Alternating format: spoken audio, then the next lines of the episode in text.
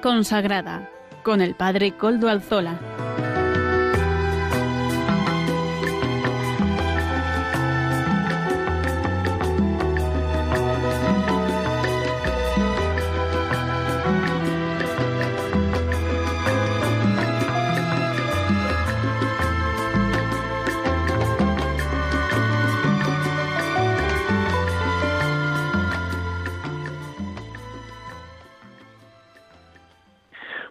Tardes, hermanos, amigos y oyentes. Hoy es jueves y son las cinco de la tarde, una hora menos en las Islas Canarias. Es por tanto la hora de vida consagrada en Radio María. Les saluda con sumo gusto Padre Coldo Alzola, Trinitario. Hoy emito de nuevo desde mi localidad, desde mi parroquia, en Algorta, Vizcaya, diócesis de Bilbao, la parroquia del Santísimo Redentor, la parroquia que está abierta a todos ustedes, porque sus puertas se abren a Radio María y a todos los oyentes de este programa de vida consagrada. Y como ya es conocido para los oyentes del programa, nos encomendamos al inicio de este programa al Beato Domingo Iturrate, nuestro patrono y protector, cuyas reliquias custodiamos gozosos en este templo parroquial. Saludo a quienes nos están ayudando en el control en Madrid.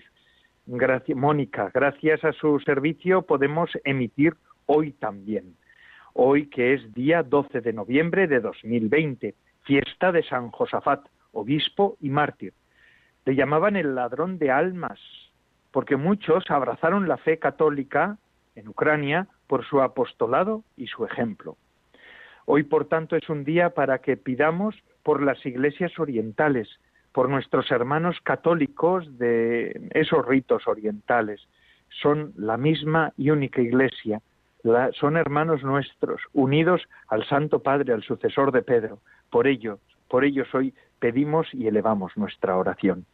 Y paso sin más dilación, porque al final nos faltan siempre minutos, a presentar los contenidos del programa de hoy. Comenzaremos con las noticias de vida consagrada que desde Eclesia nos ofrecen semanalmente. La hermana eh, Silvia Rozas eh, de las Hijas de Jesús. Hoy contaremos con el padre Vicente Martín, delegado nacional de Cáritas Española, que en la entrevista nos presentará la jornada de los pobres de este próximo domingo. Esta semana, don Manuel Herrero, obispo de Palencia y miembro de la Comisión Episcopal de Vida Consagrada, seguirá exponiendo la Fratelli Tutti, encíclica que el Papa Francisco regaló, publicó a comienzos de este, del mes de octubre sobre la fraternidad universal. Amaro Villanueva nos presenta, como todas las semanas, el espacio Música para Evangelizar. Del Monasterio de la Conversión de las Agustinas de Sotillo de la Adrada, la hermana Inmaculada Luque nos ofrece el comentario sobre la Laudato Si. Y las dominicas del hermano nos acercan a la liturgia del domingo que llega. Nuestras hermanas contemplativas nos enseñan a gustar semanalmente la liturgia del Día del Señor. Además, ya saben ustedes que todas las semanas, todos los días iba a decir, todas las semanas, les dejamos un detalle para un buen sabor de boca durante toda la semana. Y además les recuerdo, ah, igual me dirán que soy un pesado, pero es conveniente recordarlo porque a veces me lo preguntan.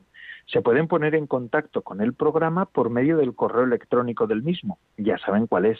Vida consagrada, todo en minúscula y seguido, arroba radiomaria.es. Vida consagrada, como el título del programa, vida consagrada, arroba radiomaria.es. Ustedes pueden escribirme a él y yo mismo les contestaré. Además recuerdo, hoy me lo, me lo ha recordado una, una, de las oyentes, me dice, es que no voy a poderle escuchar a la hora, pero después voy a bajar el podcast desde la web de Radio María, web de podcast de Radio María. Nos suben el nuestro semanalmente. Además, Mm, puntualmente. Es el encargado de ello es Amaro Villanueva. Por tanto, comenzamos ahora conectándonos con la hermana Silvia Rozas de las Hijas de Jesús, como lo he dicho al comienzo, que semanalmente nos presenta las noticias de la vida consagrada, ya que ella está ejerciendo su tarea como directora de la revista Eclesia que todos conocemos. Adelante, hermana Silvia. Muy buenas tardes, Padre Coldo. Nos encontramos en una situación un tanto compleja en nuestro país. Por una parte, el dolor y la muerte de quienes viven en primera persona la COVID. Por otra, las consecuencias de esta pandemia que se pueden ver ya en las calles. La gente tiene que acudir a nuestras iglesias y a nuestras instituciones para pedir comida. Y mientras todo esto sucede, se está tramitando una nueva ley de educación. No es el momento.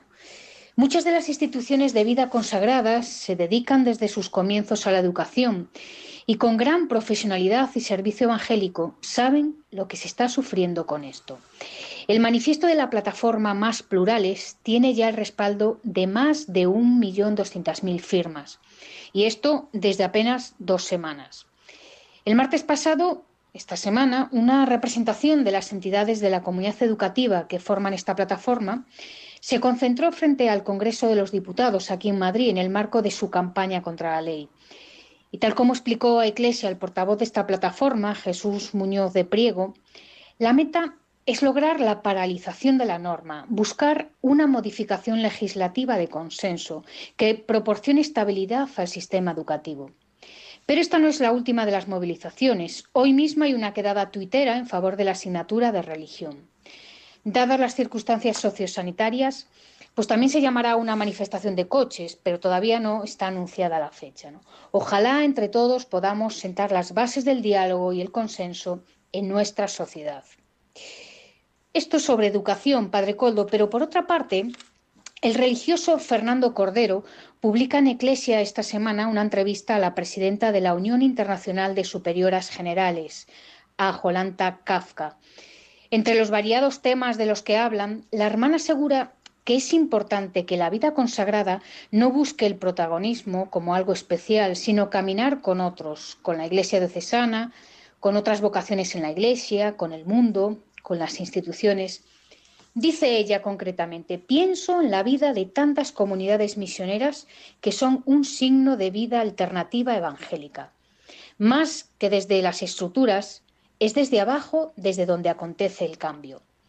Esta reforma, hablando sobre todo pues, de las reformas que se están dando en la Iglesia, implica vaciarnos, implica entregarnos más, creyendo y confiando más en Él que en nuestras capacidades.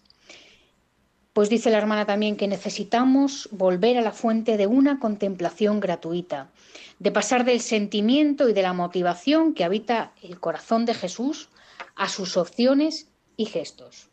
Ojalá que estas palabras se vayan haciendo realidad entre nosotros. Padre Coldo, hasta el final del programa.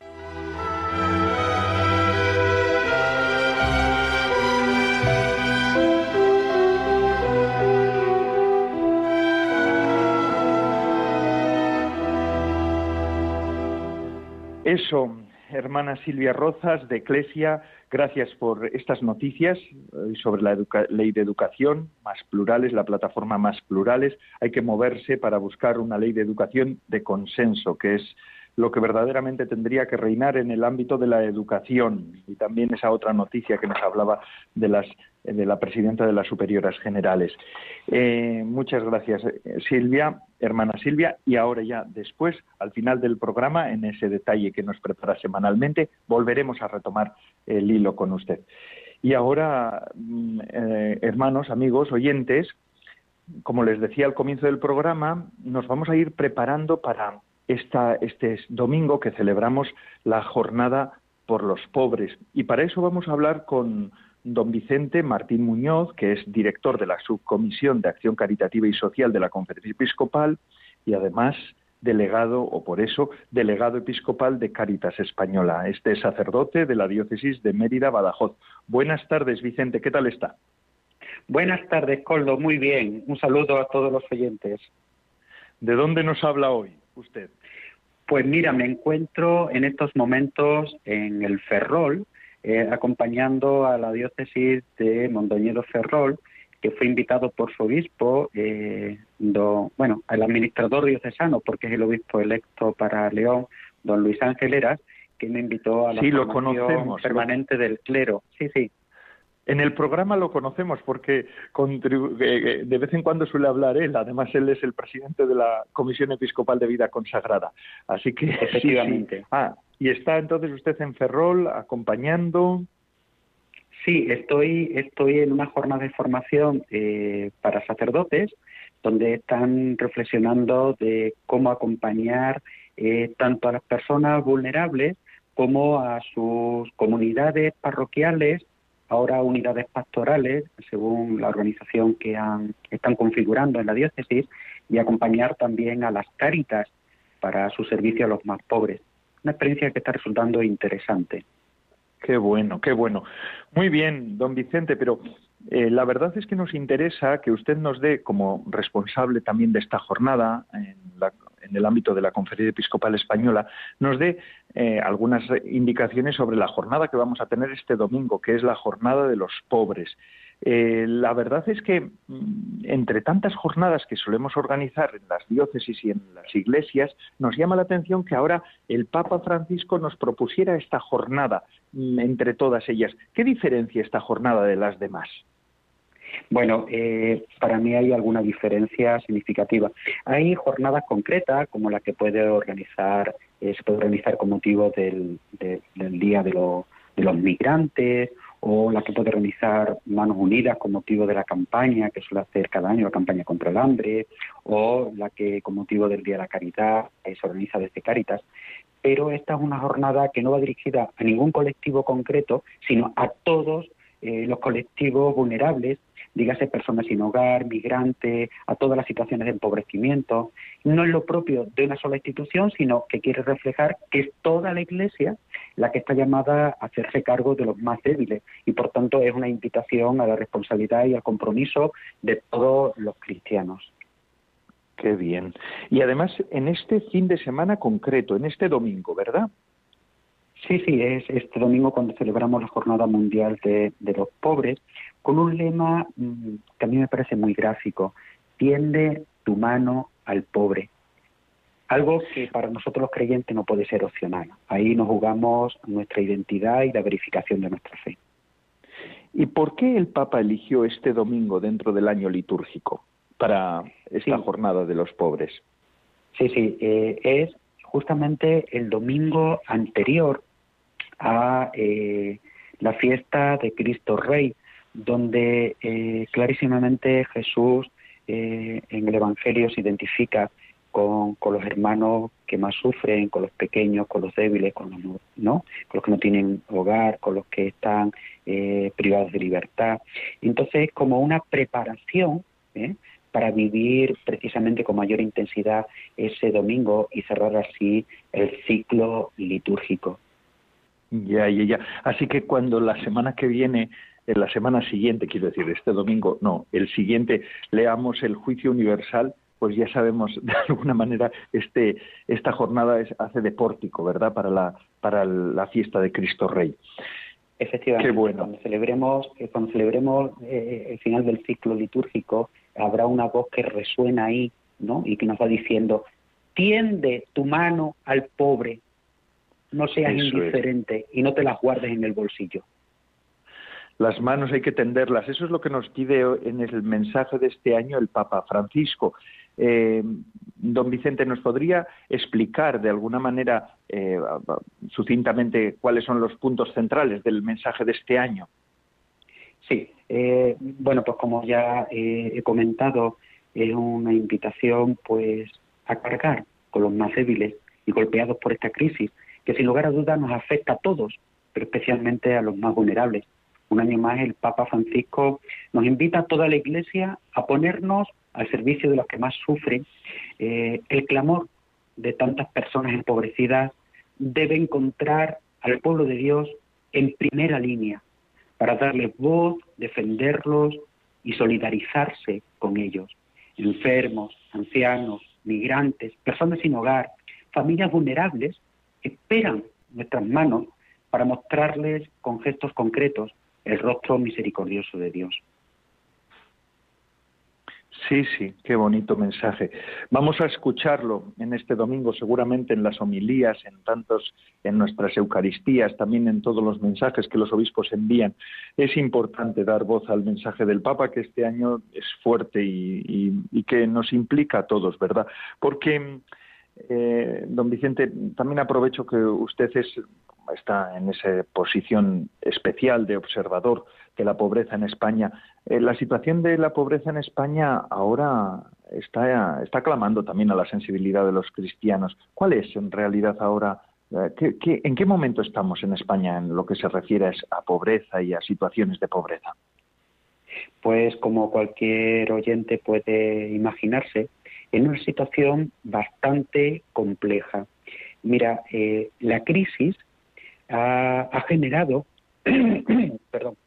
una profunda y rápida herida en nuestra sociedad española, que en muchos casos ha venido a agravar la situación que ya vivían muchas personas.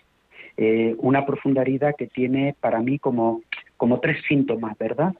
Eh, una limitación de derechos, eh, un incremento de la desigualdad ya existente y unos cambios sociales y políticos que están denotando pues esa desvinculación que tienen con la moral, ¿no? Es decir, hay una se ha perdido eh, esa relación entre eh, economía y ética, economía, política y ética, y nos está generando una sociedad muy fracturada, herida, ¿no? No hay una crisis solamente sanitaria, como se viene repitiendo, sino también es una crisis social, política, eh, económica, cultural, una crisis incluso espiritual detrás de todo ello, ¿no? Porque el sustrato antropológico es el individualismo y el afán de ganancia una vez más. Eso está repercutiendo eh, en, las personas más vulnerables. Mira, en Caritas eh, estamos eh, constatando cómo ha aumentado la pobreza y la desigualdad, cómo ha incrementado el desempleo y con ello la reducción de ingresos, cómo ha aumentado la economía informal. de cara al desempleo, pues si ha crecido 2,5 puntos porcentuales para la población en general, para la población que ya venía siendo vulnerable y acompañada por Caritas ha aumentado el doble. ¿No? Eh, nos encontramos que, eh, a pesar de todas las ayudas que se están realizando, ingreso mínimo vital, eh, rentas mínimas en las comunidades autónomas, todavía hay alrededor de 200.000 personas acompañadas por Caritas que en el mes de septiembre no contaban con ningún ingreso. ¿eh? ha aumentado en Caritas casi el 60% de, de número de personas que están acudiendo. Uno de cada el 60, perdone, don Vicente, el 60% de aumento de personas en Cáritas. Esto es muy importante. ya era grande el número, pero ahora pero ahora efectivamente está aumentando muchísimo y además eh, gente que, que, que, antes no venía, ¿no? Eh, ha aumentado el número de personas que, estamos, que, están acudiendo a solicitar ayuda. Te, pongo otro ejemplo. Eh, el número de plazas de acogida que tenemos para personas sin hogar ha aumentado un 25%, casi 1.500 plazas más. O Caritas, las Caritas diocesanas, bueno, Caritas Española es una red de 70 Caritas diocesanas y casi 5.600 Caritas parroquiales. Eh, entre todos hemos aumentado eh, hemos triplicado los recursos invertidos. Sobre todo, eh, la mayor reclamo en estos momentos está siendo eh, bienes básicos, ¿eh? que tienen que ver con alimento, vestido, pero también tienen que ver con la vivienda, los suministros. ¿no? nos están también solicitando ayuda cómo orientar, cómo, cómo moverse para solicitar ayudas a la administración pública. Bueno, está siendo una situación alarmante y, nos preocupa el futuro. ¿Qué va a venir? Porque se prevé el futuro va a ser bastante oscuro. ¿eh? Bastante oscuro, madre mía. Menos mal que hay esperanza, ¿verdad? Hay mucha gente que está trabajando, muchos voluntarios. Desde este programa de vida consagrada en el que estamos, queremos también agradecerle a usted su tarea y con usted a todos los voluntarios de Cáritas. Sabemos que hay muchos consagrados, consagradas, muchos religiosos, religiosas que están trabajando en primera línea contra la pobreza, ¿verdad? Vicente, muchísimas gracias por dedicarnos parte de su tiempo. Sé que su agenda es complicada, así que mm, se lo agradezco doblemente. ¿eh? Muchísimas gracias. muchas gracias, Coldo. Y bueno, pues un abrazo muy fuerte. Les digo a los oyentes, si, le, si no le parece a usted mal, que nosotros ya nos conocimos, aunque ya no nos acordábamos de nuestras caras, pero sí que nos, nos conocimos porque cuando don Vicente era diácono, yo estuve en un campo de trabajo en un pueblo en Zaínos, en Badajoz, donde también mm, había unas ciertas situaciones de pobreza, ¿verdad, don Vicente? Y ahí estaba usted. sí, sí, era Entonces un probablemente uno de los pueblos más pobres. Eso es. Y ahora ahora sigue en la misma línea, ayudando y, sirviendo a los pobres. Muchísimas gracias. Le invito a que siga con nuestro programa dentro de sus posibilidades. Ahora vamos a escuchar al obispo don Manuel Herrero, obispo de Palencia y también miembro de la Comisión Episcopal de Vida Consagrada, en, en la sección La voz de los pastores. Él seguirá explicándonos esa gran encíclica, hermosa encíclica del Papa Francisco Fratelli Tutti. Don Vicente, rezamos por usted y seguiremos apoyando todas las iniciativas de Caritas. Muchísimas gracias por estar con nosotros. A vosotros, a ti, Coldo, personalmente. Un abrazo. Perfecto. Y ahora seguimos con don Manuel Herrero, obispo de Palencia. Adelante.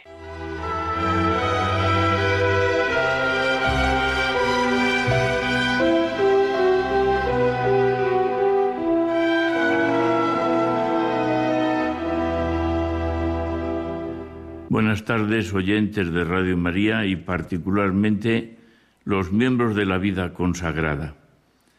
Durante varios jueves, los obispos de la Comisión Episcopal de Vida Consagrada estamos presentando y comentando la encíclica de Su Santidad el Papa Francisco Fratelli Tutti, que fue presentada hace poco, eh, firmada hace poco en la Basílica de San Francisco en Asís por el mismo Papa y que tiene un subtítulo, Fratelli Tutti, todos hermanos, sobre la fraternidad y la amistad social. El primer capítulo, al cual me voy a referir en parte, trata sobre las sombras del mundo cerrado. Es decir, nos invita a tomar conciencia sobre cómo está el mundo y la sociedad respecto a la fraternidad y la amistad social. Un poco, si por usar esta imagen, por ver las sombras, porque siempre tenemos que partir de la realidad. los cristianos tenemos que tener, sí, la mirada puesta en el cielo y en Jesucristo, pero Jesucristo también pisó la tierra y vive en un momento concreto y nosotros también tenemos que ser conscientes del momento que vivimos. Eh, el, mundo en que vivimos, sin duda alguna, pues no es que facilite mucho la fraternidad y la amistad social. Hay muchos campos en los cuales podemos verlo. Por ejemplo, en el número 22 el Papa nos habla de cómo los derechos humanos no, son suficientemente universales.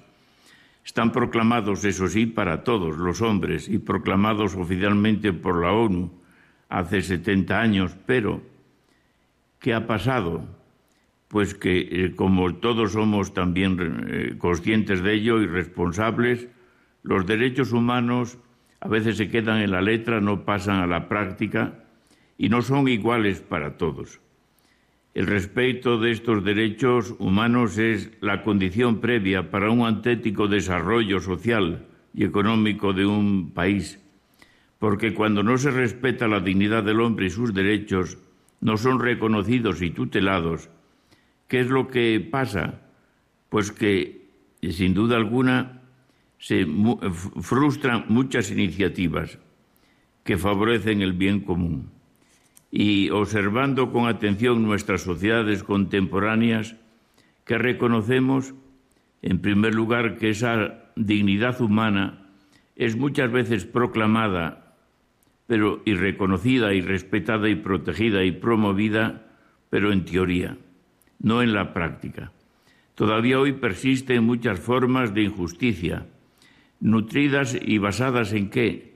En visiones antropológicas que reducen al hombre eh, en su total dimensiones y a un modelo económico basado fundamentalmente en las ganancias, que no duda de explotar y descartar incluso matar al hombre. Mientras una parte de la humanidad vive en opulencia, otra parte ve su propia dignidad desconocida, despreciada o pisoteada, y sus derechos ignorados o olvidados. Por ejemplo, algunos muy concretos es el campo de la mujer. Las mujeres eh, tienen mm, los mismos derechos de los hombres, la misma dignidad e idénticos derechos que los varones. Pero vemos cómo son los que más sufren esta eh, carencia de derechos humanos. Por varias razones. Una, porque son doblemente pobres. Las mujeres sufren situaciones de exclusión, maltrato y violencia como eh, eh, muchas, como no se ha visto. Y en la sociedad, depende lógicamente si es el primer mundo o el segundo, pues se acentúa más o, menos. Pero no solamente eh, estos derechos, sino que incluso son las que más sufren violencia y maltrato. Es más, no solamente este campo de la mujer, sino también el campo, por ejemplo, de la esclavitud. A pesar de la comunidad internacional ha adoptado muchos y diversos acuerdos para poner fin a la esclavitud en todas sus formas, sabemos que hoy millones de personas, niños, hombres y mujeres de todas las edades, están privadas de su libertad y obligadas a vivir en condiciones similares a la esclavitud. Hoy como ayer, en la raíz de esta esclavitud se encuentra la concepción de una persona, de la persona, que es tratada como un objeto, como una cosa. La persona creada por Dios a imagen y semejanza suya, queda privada de su libertad, mercantilizada, reducida a ser propiedad de otro, con fuerza, con engaño o con la fuerza incluso física o biológica o psicológica. Y es tratada no como un fin, sino como un medio. ¿Cuántas veces las redes criminales, mafias, etcétera, utilizan hábilmente las modernas tecnologías para evacuar a jóvenes y niños en esta clase de discriminación? y en todas las partes del mundo. Es una aberración que no tiene límites, por ejemplo, someter a las mujeres y forzarlas a abortar. Es un acto abominable llegar al secuestro de niños a fin de vender órganos, los llamados niños de la calle. Es algo que no podemos tolerar, la trata de personas que con formas actuales de esclavitud sencillamente son vejadas, son desconsideradas, son obligadas a vivir al margen de la sociedad. Esto es una realidad que tenemos que ver. ¿Qué supone todo esto qué engendra esta mentalidad de olvidar que la persona es un fin en sí mismo y no es un medio? Pues a veces, y lo vemos también en guerras, atentados, persecuciones por motivos raciales o religiosos y tantas afrentas como contra la dignidad humana, que ¿qué es lo que sucede? Pues sucede que a veces por motivos económicos pues causa conflicto y miedo y con el miedo la falta de esperanza en la sociedad. Se multiplica muchas veces en muchas situaciones hasta asumir lo que el Papa lleva o llama Tercera Guerra Mundial en etapas. Y es lo que nosotros estamos viviendo. Y todo esto que refleja o que eh, provoca desconfianzas, perplejidades, miedos eh, ante la situación. Uno, unos miedos ancestrales, sino que nos ha llevado, por ejemplo, a poner murallas y poner muros en la relación. Y no pensemos solo en Tierra Santa, pensemos en Estados Unidos, pensemos, y no solamente en los muros físicos, sino también en los muros del corazón que a veces establecemos. Yo busco mi mundo y vivo en mi mundo y me olvido de los demás. Y todo esto provoca soledad, miedos e inseguridad, que de los cuales se aprovechan las mafias, porque buscan, en cierto modo, proteger a los indefensos para aprovecharse de ellos. Muchas gracias y en otros días ya seguiremos con la reflexión de este documento que es profético y que tiene su entraña, lógicamente, en el Evangelio. porque si reconocemos a Dios como Padre, todos tenemos que reconocernos como hermanos. Buenas tardes.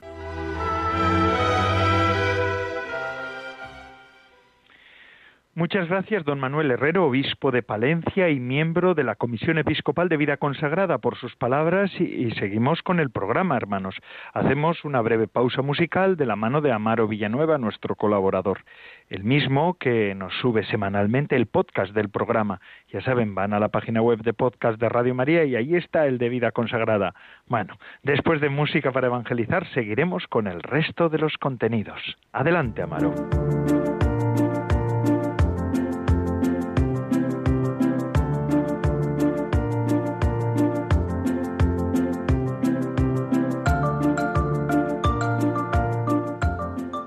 Buenas tardes, Padre Coldo, y buenas tardes a todos los oyentes de Radio María.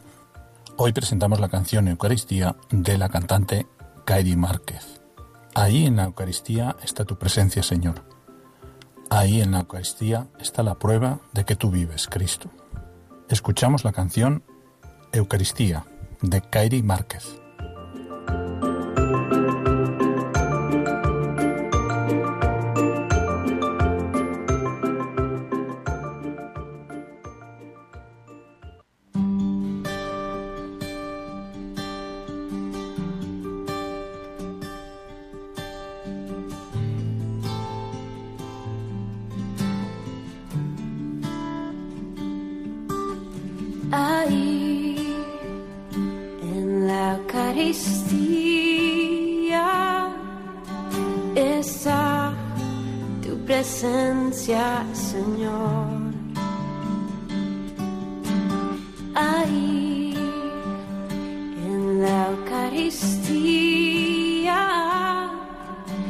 a la prueba de que tú vives Cristo.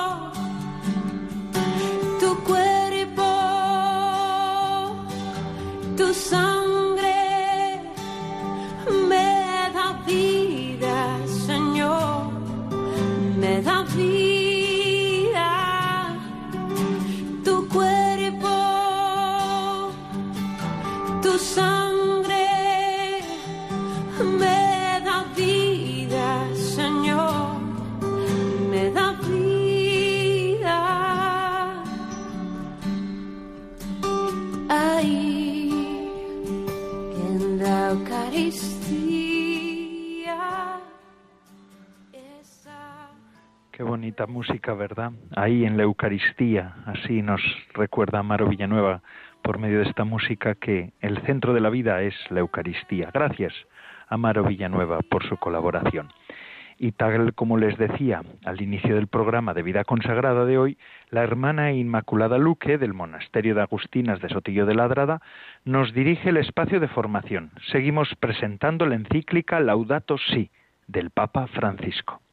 Buenas tardes, Padre Coldo. Buenas tardes a todos los oyentes de Radio María que siguen esta tarde el programa de Vida Consagrada. Desde hace una semana dedicamos este espacio a la formación, comentando algunos de los puntos de la encíclica del Papa Francisco Laudato Si, al cumplirse este año el lustro de su publicación. Y hoy les voy a acompañar yo, que soy la hermana Inmaculada Luque, soy una hermana agustina del Monasterio de la Conversión en Sotillo de la Ávila. Continuamos, por tanto, comentando el capítulo 1. Si lo recuerda, la semana pasada tratamos la cuestión del agua. Hoy continuamos con el punto 3, el problema de la biodiversidad. Con el término biodiversidad queremos referirnos a la totalidad y a la variedad de formas de vida sobre la Tierra. Eso incluye la, la diversidad genética dentro de la especie, la variedad entre especies, con sus distintos niveles de organización, plantas, animales, hongos, etc. Es decir, todo lo que está vivo sobre la Tierra. Y para que nos hagamos una idea, esto nos lo dice la encíclica, son unos datos de la ONU, actualmente el número de especies amenazadas de extinción supera los 16.000. La pérdida de estas especies podría significar la pérdida de recursos para la alimentación o para la curación de enfermedades, pero afirma Laudato sí que no basta pensar en las distintas especies solo como eventuales recursos explotables y olvidar que tienen un valor en sí mismas. Cada año desaparecen miles de especies vegetales y animales que ya no podremos conocer, que las próximas generaciones no podrán ver, perdidas para siempre. Y posiblemente al oír esto nos apenemos al saber de la extinción de un mamífero o de un ave por su mayor belleza, por su mayor visibilidad. Pero para el buen funcionamiento de los ecosistemas también son necesarios los hongos, las algas, los gusanos, los insectos, los reptiles y la innumerable variedad de microorganismos. Así que sí, esa pregunta que todos nos hemos hecho alguna vez al mirar algún insecto, pero ¿para qué servirá este mosquito? tiene una respuesta crucial. Algunas especies, aunque sean poco vistosas o parezcan insignificantes, juegan un rol crítico fundamental para estabilizar el equilibrio de un lugar. Son indispensables. Y de aquí entre sacamos ya una reflexión. Es que la naturaleza nos enseña de una manera admirable la profunda interconexión entre las especies y la radical dependencia de la vida. Estar vivo es también depender de otro. El drama, nos lo dice la encíclica Laudato Si, es que la inmensa mayoría de las especies se extinguen por razones que tienen que ver con alguna acción humana. Hoy el nivel de, intervención humana en los ecosistemas es altísima, hasta el punto de que a veces se crea un círculo vicioso donde la intervención del ser humano para resolver una dificultad muchas veces agrava más la situación. Pone un ejemplo en la encíclica. Muchas veces eh, especies de pájaros o de insectos desaparecen a causa de los productos utilizados, de los pesticidas, insecticidas y otros agrotóxicos. Y entonces se genera una intervención humana para, para que se pueda sustituir esta desaparición con otra intervención tecnológica, pero esto posiblemente trae nuevos efectos nocivos. Nos dice la encíclica que mirando el mundo advertimos que este nivel de intervención humana, frecuentemente al servicio de la finanza y del consumismo, hace que la tierra en que vivimos en realidad se vuelva menos rica y menos bella. Se señala en la Laudato Si que hay lugares que requieren un cuidado particular por su enorme importancia para el ecosistema mundial o que constituyen importantes reservas de agua y así aseguran otras formas de vida. Mencionemos, por ejemplo, esos lugares del planeta repletos de biodiversidad que son la Amazonía y la cuenca fluvial del Congo o los grandes acuíferos y los glaciares. tengamos en cuenta la importancia de esos lugares para la totalidad del planeta y para el futuro de la humanidad. Pero a su vez, y haciendo más compleja la situación, no se pueden ignorar los enormes intereses económicos internacionales que hay sobre estos lugares y el provecho de sus recursos, que dan lugar a una devastación ecológica y en muchos casos, como sabemos tristemente, también humana. No podía dejar atrás la encíclica Los océanos, que no solo contienen la mayor parte del agua del planeta, sino también la mayor parte de la vasta variedad de los seres vivos y que muchos de ellos están amenazados de extinción. Este fenómeno se debe en gran parte a lo que sucede en el mar, pero también en gran parte a lo que sucede en la tierra, como resultado de la deforestación, de los monocultivos agrícolas, de los vertidos industriales. Sobre todo este panorama triste que presenta la mayor parte del consenso científico y que recoge la encíclica, el Papa quiere hacer varias reflexiones y nosotros recogemos dos. Una es que todo esto nos ayuda a darnos cuenta de que cualquier acción sobre la naturaleza puede tener consecuencias que no advertimos a simple vista y que ciertas formas de explotación de recursos se hacen a costa de una degradación que puede que se sienta en otro eslabón de la cadena ecológica. Y dos, el cuidado de los ecosistemas, y cuando decimos esto no tenemos que pensar en el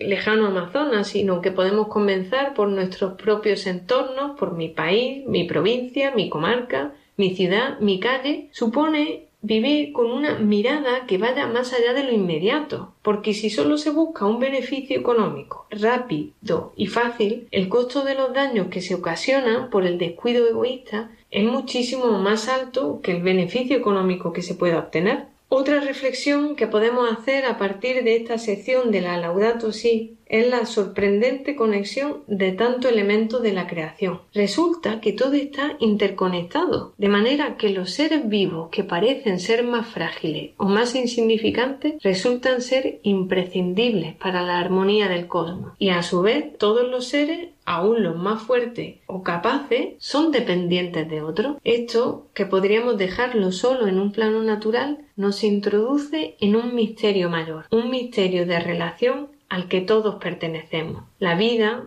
también la vida humana, la única que es capaz de responder con libertad a aquel que le ha creado, es una trama admirable de relaciones. Y es que el Dios que ha hecho y sostiene este mundo por puro amor, por pura gratuidad, lo ha sellado con la impronta de su ser. Dios mismo es relación de persona. Dios es comunión y con este dinamismo ha impulsado también todo el cosmos. ¿Y qué podemos hacer nosotros entonces para frenar la pérdida de la biodiversidad? Pues podemos hacer muchísimas cosas y yo solo voy a dar tres ideas. Una, visita parques naturales o sal al campo, a la naturaleza. Conoce, disfruta, contempla, participa y mejor, hazlo con otros. Ve con tus amigos, con tu familia, compártelo con otros. 2. Cuida tu entorno, los árboles de tu calle o de tu plaza, la parcela de tierra que tienes, la comarca a la que pertenece, puedes hacer algo por ella. ¿Sabes si se cuida el medio, si se usan los recursos de manera sostenible? ¿Podrías tener tú alguna iniciativa para cuidarlo mejor?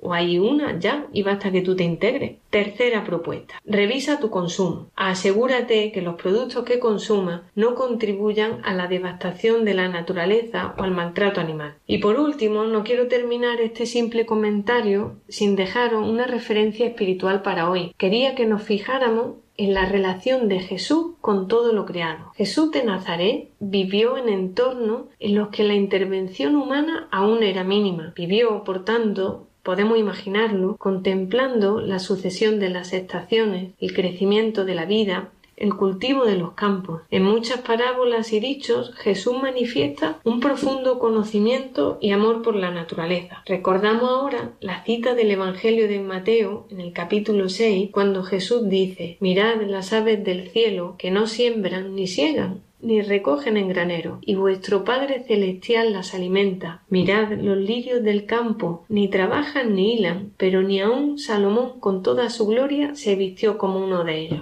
¿No valéis vosotros mucho más que ellos? Jesús contempla la naturaleza y en ella reconoce a Dios. La creación misma le vale para entrar en diálogo con el Padre. En la creación reconoce el cuidado de Dios por todas sus criaturas, la ternura y la belleza con la que las cuida, y en el fondo la confianza en el Padre, el que ha hecho esto con su grandeza y lo sostiene con su ternura. ¿No será Padre también de nosotros? Os invito hoy, por tanto, a mirar la creación y desde ella rezar con confianza en aquel que todo lo cuida. Hasta aquí este comentario sobre la encíclica Laudato Si. La próxima semana seguiremos profundizando en ella en este programa de vida consagrada de Radio María. Un saludo y muchas gracias a todos los oyentes.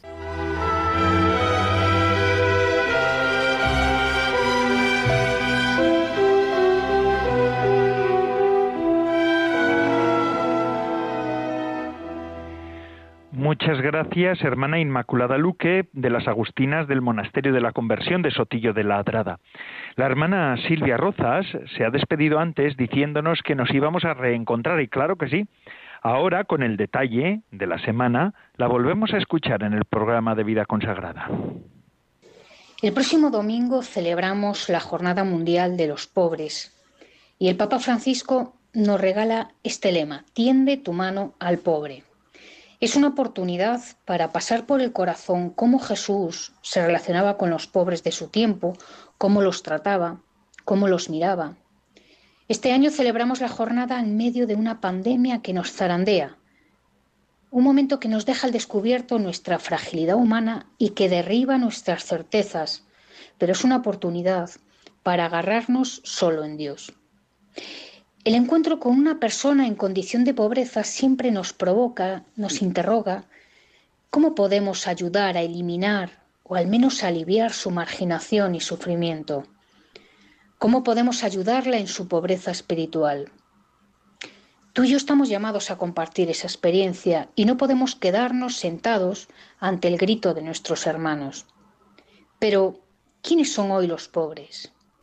Abramos los ojos, miremos al alrededor, en nuestras ciudades, en nuestros barrios, en mi comunidad, en nuestras comunidades, en nuestras familias, en nuestros trabajos. Pongamos nombre y por favor, miremos a la cara de la gente reconociendo nuestra debilidad. Nosotros también somos pobres y mucho. Solo Dios basta. Y ya para acabar nos trasladamos a Lerma, al monasterio de las dominicas de esa ciudad hermosa. Las hermanas abren su claustro y nos ponemos a la escucha, a su escucha. El día del Señor sabe distinto cuando nos lo presentan las hermanas contemplativas. Escuchémoslas. Buenas tardes, Padre Coldo. Buenas tardes, queridos oyentes de Radio María, en el programa Vida Consagrada. Estamos en las últimas semanas del año litúrgico y esto se refleja en las lecturas de este domingo, que es el 33 del tiempo ordinario, y sobre todo en el Evangelio, como veremos. Además, este día la Iglesia celebra una jornada mundial, la cuarta, porque es de reciente institución, la Jornada Mundial de los Pobres, con el lema Tiende la mano al pobre. Una jornada para acercarnos a esta realidad cotidiana que como Jesús nos dijo en el Evangelio, pobres tendréis siempre. Por tanto, siempre tendremos campo de trabajo para intentar mejorar estas situaciones marginales de pobreza en nuestro entorno. Hoy nos pide la Iglesia que estemos atentos a estos hermanos, que los comprendamos, aprendamos de ellos y les aliviemos orando por ellos y compartiendo nuestros recursos. También, gracias a Dios, hay muchas manos tendidas hacia ellos, sirviéndoles y acompañándoles. Como decíamos, estamos terminando este año litúrgico y el tono de las lecturas nos lo recuerdan, sobre todo el Evangelio y la segunda lectura, en la que San Pablo habla con claridad de la certeza de la llegada del día del Señor. Y cómo nos conviene estar en vela, esperando con anhelo, hablándonos del retorno del Señor y de los últimos tiempos, el fin del mundo y nuestro fin, cuestiones que a veces ni pensamos. Este domingo la primera lectura está tomada del libro de los Proverbios y elogia a la mujer fuerte, que en esta jornada de los pobres podemos ver reflejada en tantas mujeres que con pocos recursos materiales y mucho amor sacan adelante a su familia y colaboran tendiendo su mano al pobre comparten las capacidades que Dios les ha dado, saben usar correctamente los dones que han recibido. El Evangelio de San Mateo narra la parábola de los talentos, tan conocida, seguramente tan orada, meditada y familiar para todos los consagrados. Es un poco larga y leemos la versión reducida, pero conviene leer, orar y escuchar qué nos dice la parábola entera a nosotros mismos. En aquel tiempo dijo Jesús a sus discípulos esta parábola. Un hombre, al irse de viaje, llamó a sus siervos y los dejó al cargo de sus bienes. A uno le dejó cinco talentos, a otro dos, a otro uno, a cada cual según su capacidad. Luego se marchó. Al cabo de mucho tiempo viene el señor de aquellos siervos y se pone a ajustar las cuentas con ellos. Se acercó el que había recibido cinco talentos y le presentó otros cinco, diciendo, Señor, cinco talentos me dejaste, mira, he ganado otros cinco. Su señor le dijo, Bien, siervo bueno y fiel, como has sido fiel en lo poco, te daré un cargo importante. Entra en el gozo de tu señor. Según palabras del Papa emérito Benedicto XVI, Jesús ha venido a enseñarnos a Dios, a mostrarnos cómo es Dios, cómo nos ama, qué espera de nosotros. Vemos, pues, que en esta parábola nos lo presenta como un amo generoso, que reparte sus bienes a sus siervos antes de ausentarse. Les deja unos cuantos talentos, que era una gran cantidad de dinero o de oro. Jesús habla de Dios como quien confía en sus colaboradores, les deja sus bienes para que usen responsablemente de ellos, pero los deja libres, ya que se ausenta un tiempo indefinido. No sabían, pues, cuándo volvería, pero sabían, sabemos, que todo lo hemos recibido gratis, sin más. Orando en esta ocasión para compartir la liturgia de este domingo, resonaba en mí la palabra comunión. Esta parábola, en efecto, nos muestra que Dios quiere entrar en comunión con nosotros. Creo que lo que realmente quiere el amo es tener comunión con sus siervos, por eso al irse les deja sus bienes, y al regresar se alegra de lo que le comparten cuando le informan que han usado sus talentos y han ganado otros tantos. No parece interesarle tanto qué han hecho con su dinero, sino que lo han usado como si fuera propio. Este amo podía haberse llevado sus bienes o dejado todo en el banco, pero quiere entrar en comunión con sus siervos y les deja que usen sus bienes por un tiempo. Cuando regresa, el primero le dice, Cinco me dejaste, he trabajado con ellos y ahora tengo otros cinco. Muy bien, le responde, y se alegra de que lo que le ha dejado lo ha tomado como propio, y así ha obrado con ello pasa al gozo de tu Señor. Vamos a celebrar la fiesta de la comunión. Dios ha depositado en nosotros responsabilidades y confianza, y goza viéndonos acudir a Él y contarle cómo nos ha ido. Podíamos decir que goza de estar con nosotros.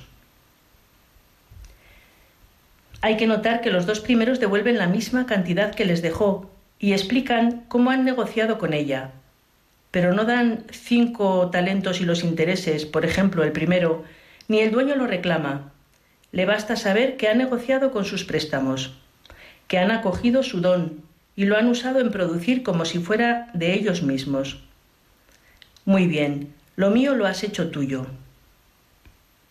Al tercero, que empieza disculpándose con reproches y juicios hacia la exigencia del amo, parece que quiere esconder su propia negligencia en ello sí le pide intereses junto con el talento prestado. No ha querido tener comunión con los bienes del dueño y los ha apartado bien escondidos. Se ha excluido de ponerse en relación con el amo por medio de este talento. Es como si le dijera, Este me diste, es el mismo, el tuyo, tómalo. El final de la parábola es celebrar una fiesta con el Señor a su retorno, entrar en plena comunión con Él, alegrarse juntos de la correcta gestión de los talentos, pero al que se excluyó de la comunión le tocan las tinieblas. Aquí Jesús sí que nos deja ver que se refiere al final de los tiempos y al juicio final. Él se reveló como la luz del mundo, y quien es apartado vive en las tinieblas. Quien entra en comunión con Él queda iluminado desde el bautismo, gran tesoro que Dios ha depositado en nosotros, tenemos gracias continuas para fructificar sus dones y, repartir. Con la profesión religiosa nos lo ha enriquecido. Pero sobre todo tenemos comunión con Él, somos suyos. Dios nos da sus dones, sus bienes, y quiere que los tomemos como propios. Y después, cuando regrese definitivamente, pasarnos al banquete, a la celebración gozosa de la amistad. El dominico Taulero, en uno de sus sermones, nos afirma que Dios nos da sus dones en este mundo para que los poseamos y obremos con ellos, y también para atraernos, y así estemos dispuestos a recibirle a Él mismo que, nos, que se nos da. Y concluye, porque estar bañados de gozo y consolaciones no es de este tiempo, sino del tiempo de la eternidad venidera que esperamos. Tenemos en nuestras diferentes familias religiosas eminentes ejemplos de siervos buenos que han sido fieles en lo poco y, y, están en el gozo del Señor. Precisamente el próximo domingo es el día 15, fiesta de San Alberto Magno, también dominico y doctor de la Iglesia. Brilla, pero su brillo le viene por la comunión con Cristo Luz. Sobre todo estuvo enamorado de Jesucristo, buscó conocerle en la creación y en el estudio de las ciencias y darle a conocer. Estuvo en total comunión con Dios. A su intercesión nos acogemos para que nos guíen en este camino de amistad con Dios y nos lleven al gozo eterno, al banquete celestial, a la fiesta eterna. Con esto concluimos la sección liturgia del domingo y damos paso de nuevo al Padre Coldo.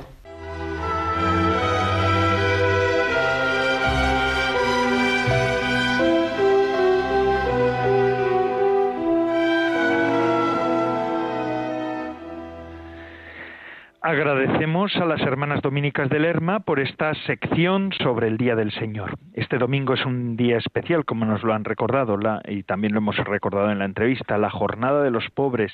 Tendamos nuestra mano, como nos recuerda el mensaje del Papa.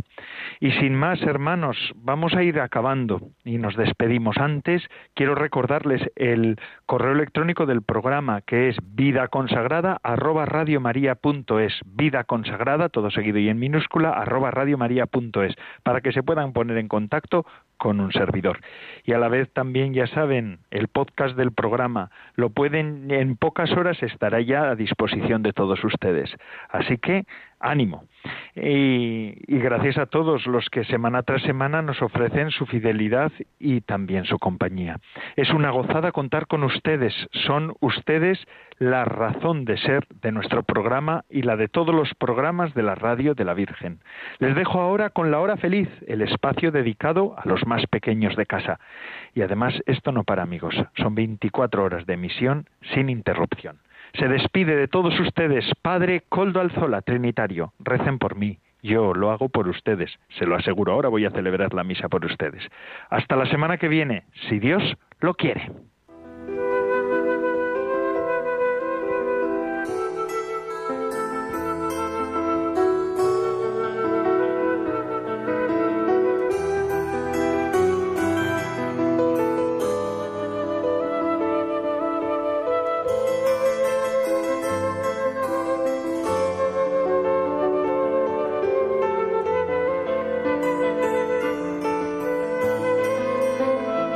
Consagrada con el padre Coldo Alzola.